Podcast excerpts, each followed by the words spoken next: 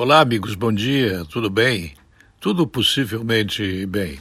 É, o governo conseguiu que o Senado da República avalize as decisões que o Ministério da Economia adotar com relação à prorrogação do corte de salários.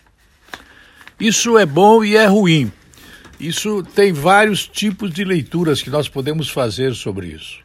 Ao aprovar a medida provisória 936, dando aval para o governo prorrogar essa suspensão dos contratos de trabalho e a redução de jornadas e salários enquanto durar a pandemia, nós podemos entender que existe, de certa maneira, um bom senso ao Senado fazer o que fez. Agora, o período de adiamento, porém, dependerá de decisão do presidente Jair Bolsonaro.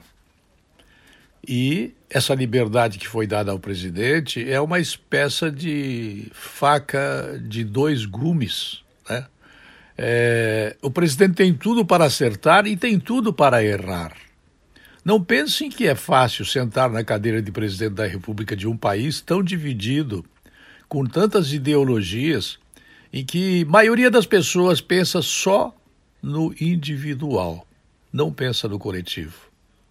É muito difícil você encontrar um formado em universidade brasileira, principalmente estatal pública, principalmente, mas não somente, pensar em termos do coletivo, da sociedade, da comunidade, pensar antes do coletivo e depois é, no individual. Não, pensa antes no individual e depois no coletivo. É, é, evidente que eu não estou fazendo aqui a menção a um discurso de solidariedade eclesial é, semelhante ao que pode pensar um pastor, um rabino, um bispo, um padre, um cardeal, um papa dos católicos. Não, não é isso que eu estou falando.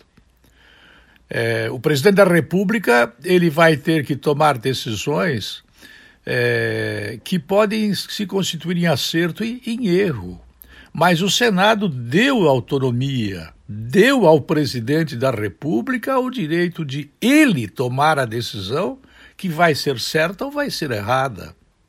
E a imprensa, que não deve ser chapa branca, mas também não deve ser uma espécie de santuário de apurrinhação do presidente, é, ela deve dar ao presidente o direito, a efetiva oportunidade de fazer as coisas da melhor maneira que ele saiba fazer e que ele possa fazer com o corpo de assessores que possui do seu lado, é, corpo de assessores esse que eu confio e no qual eu acredito. A medida é vista como essencial para a preservação de empregos e um alívio financeiro às empresas durante a pandemia. Se a pandemia cessar, tudo azul na antiga e linda América do Sul. Agora, Notícias vêm vindo da Ásia perigosas. A Air Pequim, a empresa aérea eh, estatal de Pequim, ela sustou, levantou, eh, suspendeu todos os voos eh, que estavam programados partindo de Beijing para o resto do mundo. Eu não sei dizer se todos os voos do território da China para o resto do mundo, me parece que são os que estavam programados para partir de Beijing. É, isso significa que houve um novo surto de é, coronavírus localizado é, na capital chinesa.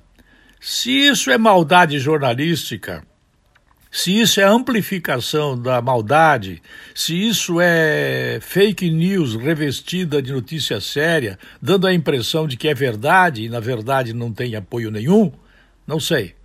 Eu estou tomando esta notícia como verdadeira e estou fazendo um comentário sobre ela como sendo verdadeira. Falei sobre esse aval do Senado é, para o governo prorrogar o corte de salários e espero que o presidente da República tenha ao menos calma. Ao menos a imprensa não o incomode. ao menos a Rede Globo não faça o papel de jornalistas uh, adolescentes, não faça o papel de professores comunistas, não faça o papel de pessoas que não conhecem o conteúdo das coisas e acham que governar uma nação é a mesma coisa que andar de bicicleta. Não, não é. Temos que ter noção, visão de conjunto e admitir que quem elegeu o presidente da República, se eu não elegi, não ele, eu não elegi o presidente, você não elegeu, mas houve muita gente que deu o voto para ele. E esse percentual altíssimo de pessoas que elegeram o presidente, é, muitos já não o querem mais, mas outras pessoas agora que desejam que Bolsonaro continue porque precisam saber e estão entendendo das dificuldades que o Congresso Nacional e o Supremo Tribunal Federal PT está causando para o presidente por não haver é, afeição ao trabalho, por haver muita malandragem, por haver muita perda de tempo, por haver muito dinheiro jogado fora pela janela. Isso tudo o presidente da República, que está sentado na cadeira de presidente e foi eleito pela maioria dos brasileiros, deve ser um direito respeitado. Caso contrário, nós estamos caminhando a passos largos para um outro tipo de regime, que não é o regime democrático. Eu volto logo mais.